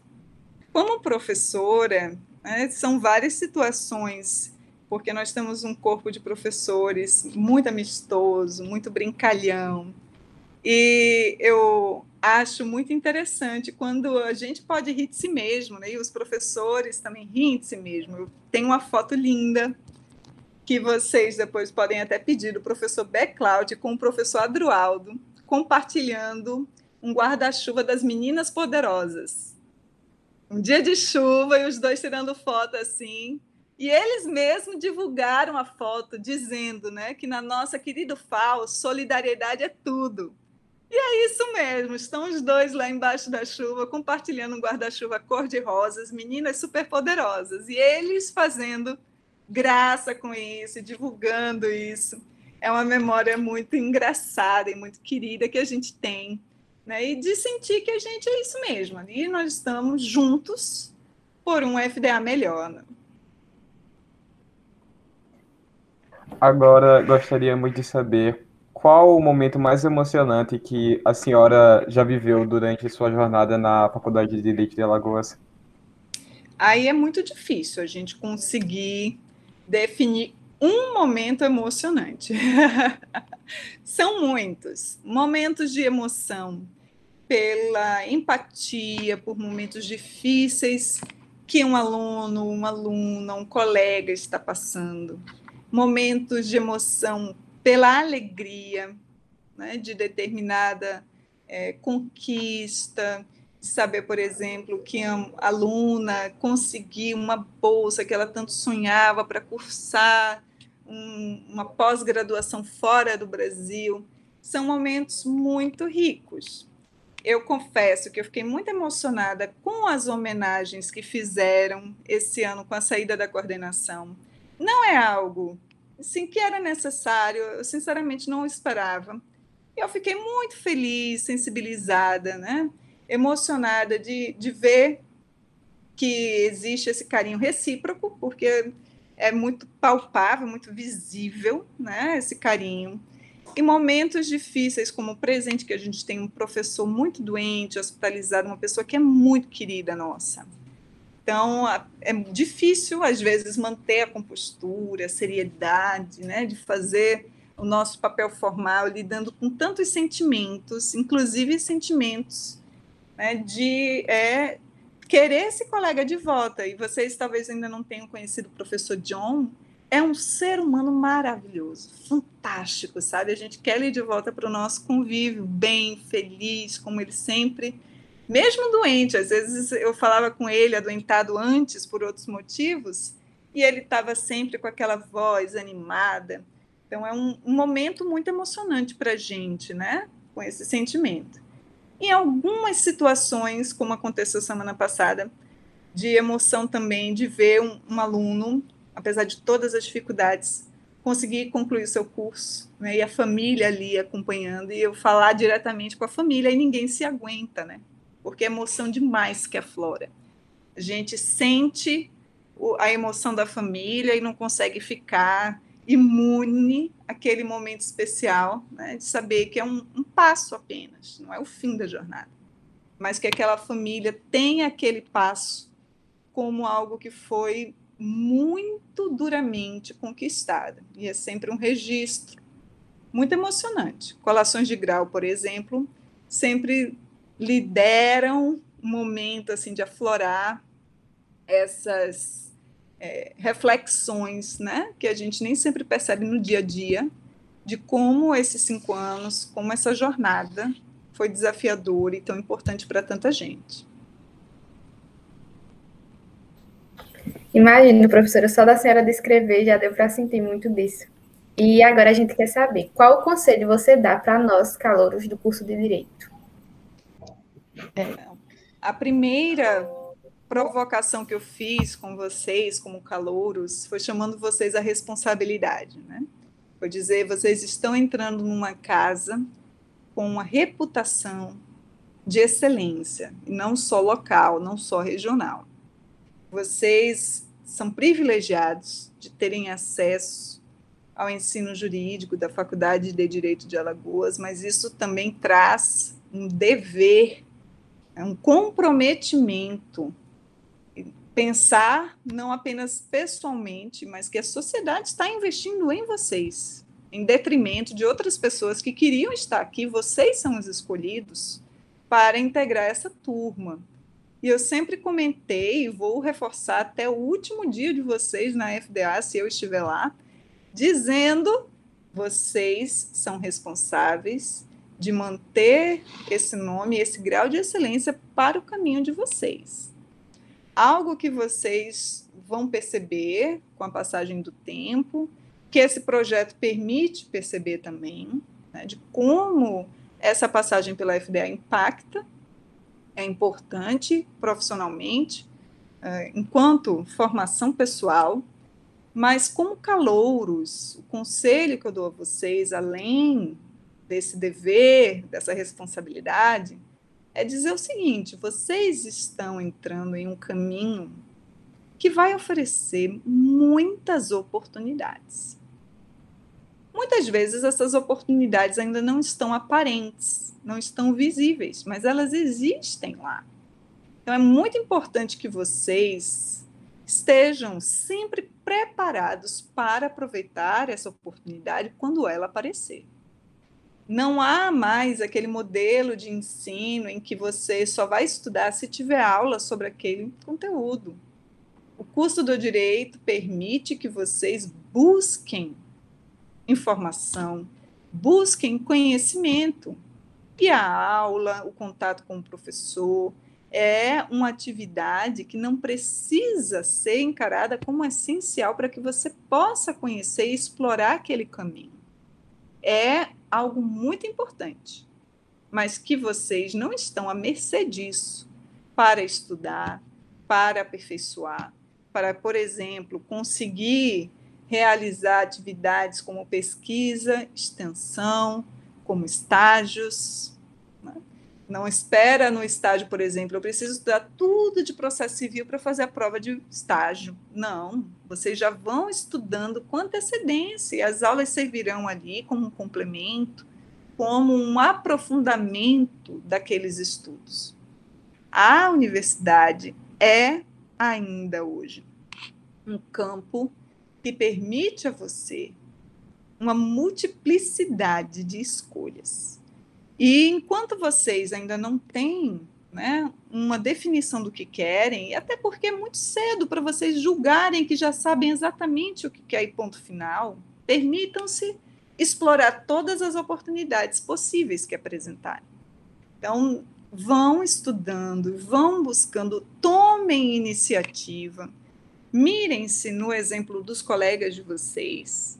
Engajamento para que o nosso curso mantenha suas atividades com excelência, participação ativa nesses eventos, proatividade para que essas atividades possam ser exploradas. Então, o conselho que eu tenho para vocês é aproveitem muito esses cinco anos. E não é aproveitar apenas como é, o momento né, em que eu tenho um pouco de liberdade, ainda tenho segurança, e aí eu posso aproveitar o melhor da minha juventude. Aproveitem também, isso é importante para vocês. E é importante a longo prazo também. Mas aproveitem esse momento para dar o melhor de si, porque daqui a cinco anos a perspectiva vai ser outra, é um outro cenário. O que você tiver construído de mais sólido agora vai ajudar você para a próxima etapa muito importante e significativa da vida de vocês. E, gente, passa muito rápido. Não achem que isso é só no ano que vem. Tá? Não achem que isso é só quando eu estiver lá no quarto período, no meio do curso, começando a pensar em estágio, o que, que eu vou querer fazer profissionalmente. Isso é feito todo dia. E aí eu fico muito feliz de ver que muitas equipes, como vocês, estão extremamente cuidadosos e engajados no desenvolvimento dessas atividades. Porque é assim mesmo, em cada atividade, dá o seu melhor. Em cada atividade, garantir que o que vocês conseguem fazer dentro dessa circunstância, vocês fazerem da melhor forma possível, mostra que é um caminho realmente. Não é um momento, não é apenas um evento, é um caminho que vocês estão construindo rumo à excelência. E se vocês fazem isso agora, na primeira atividade letiva do primeiro período, e mantêm até o final, não há força da natureza que vai conter vocês, tá bom? É algo que vai, apesar de dificuldades que aparecem, nós vamos ter que saber como lidar com elas, mas é algo que vai ensinando vocês né, a como viver e a como é, desenvolver suas atividades de uma forma que garanta a vocês o melhor benefício possível.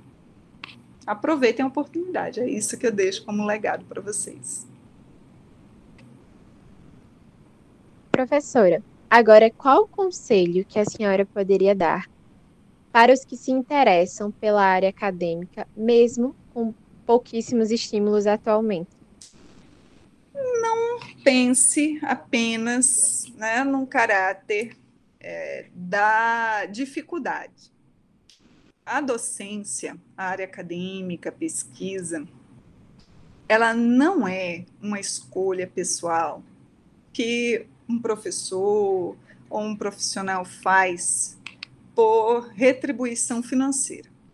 Não é. Não é algo que nós fazemos porque nós temos uma contrapartida financeira proporcional. A gente faz porque a gente gosta. Faz porque isso nos alimenta enquanto ser humano mesmo, né? É um processo contínuo, é um processo que é, sempre tira a gente da zona de conforto, mas isso não é algo que tem apenas o acesso à informação por si só. Isso nos oferece interação, isso nos oferece o papel de alguém que está produzindo algo que alguém que está contribuindo de alguma forma né? e sem querer assumir uma proporção, um grande diferencial na sociedade, não. Mas isso faz com que a gente se sinta uma versão melhor do que a gente era antes. Às vezes, de uma forma dolorosa, sabe? De descobrir, puxa, como eu não sei nada disso então, apesar de ter estudado tanto, de ter explorado tanto, eu não conheço essa versão, eu não tenho contato com essa doutrina e ter a humildade de aceitar isso, de que nós não sabemos, nós somos eternos estudiosos. Mas isso é um alimento para a alma. Eu encaro dessa forma.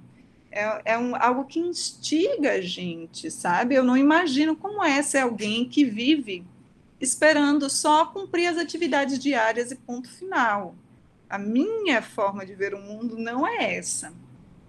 Eu admiro muito, não sou de julgar quem pense diferente, mas eu estou sempre naquela perspectiva e eu sempre me sinto muito estimulada, né? Quando eu tenho uma informação que eu desconhecia, não precisa ser do, do direito. Quando a gente descobre uma coisa, aquela êxtase do conhecimento é algo viciante. E a pesquisa propicia muito isso, né? A pesquisa é algo que faz com que você nunca, nunca reclame do tédio. Você não vai se sentir sem nada que fazer.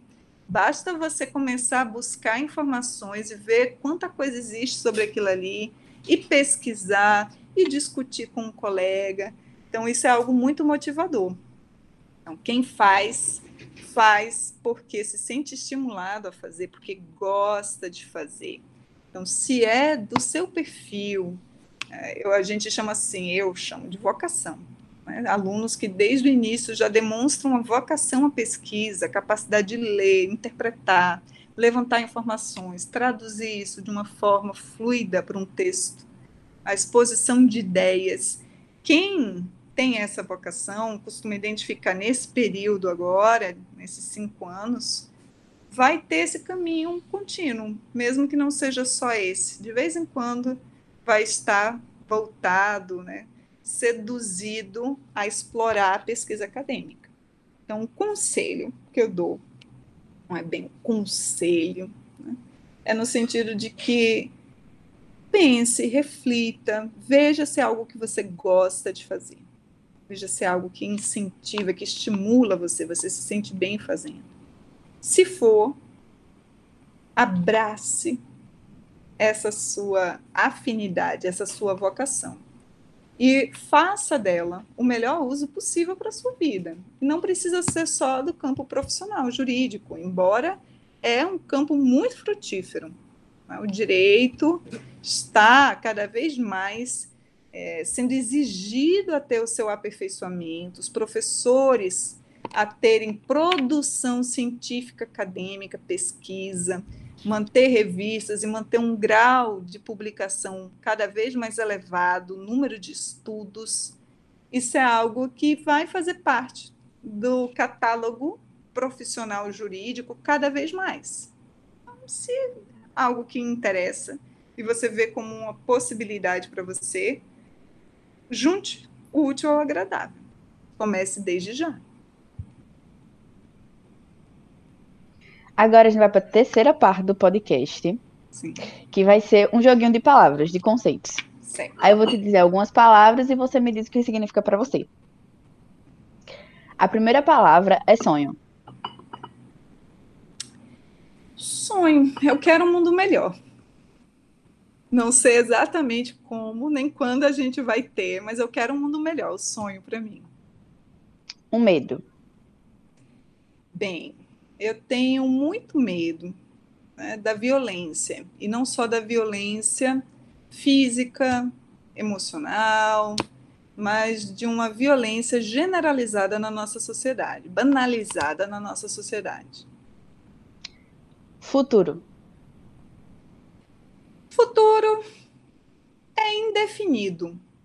A gente tenta buscar as formas né, de ilusão de que a gente prevê, de que a gente planeja, mas o futuro é indefinição. Então vamos tentar fazer o hoje contar melhor, né?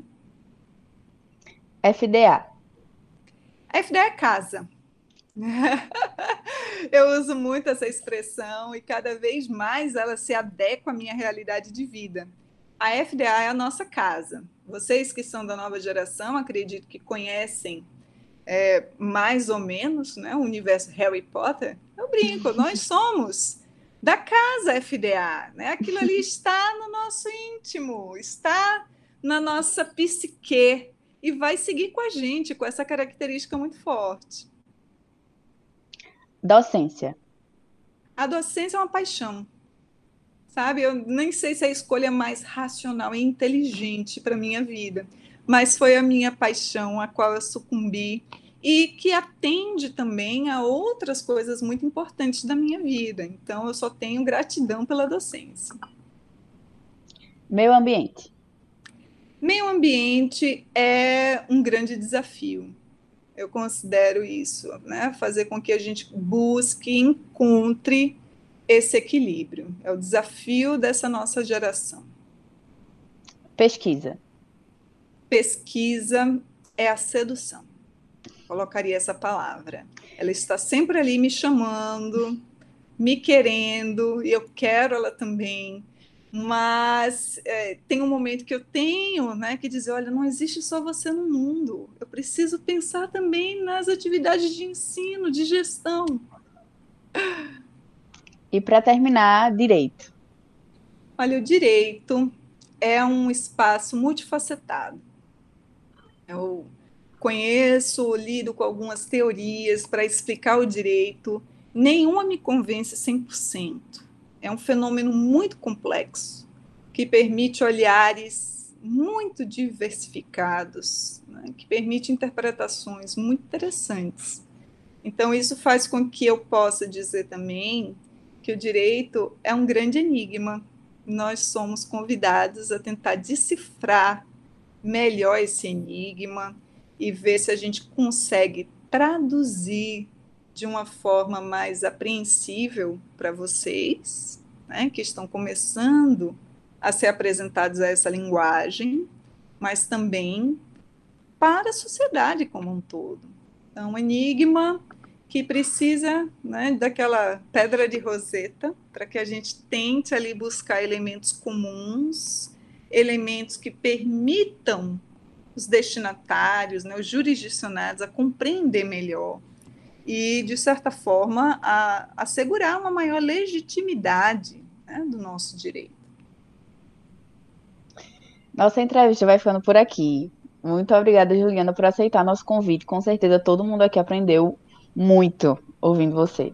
Fica aqui nosso abracinho virtual. Estamos muito ansiosos para o nosso encontro presencial. Fique bem, muito obrigada.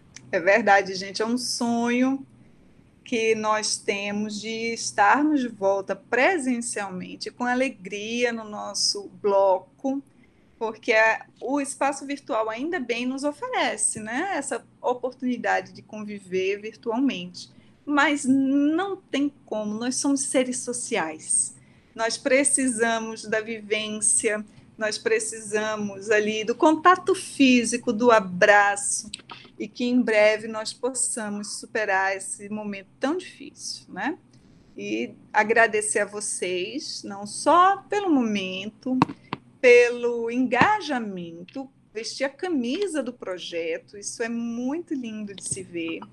E é, agradecer a vocês também, né, por entender desde tão cedo que vocês aqui são responsáveis de fazer com que essas informações alcancem outras pessoas e, de certa forma, né, a nossa instituição também possa estar mais acessível para outras pessoas.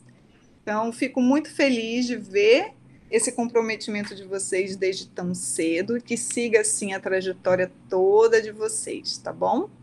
Recebam o beijo virtual beijo. também. E até muito, muito breve.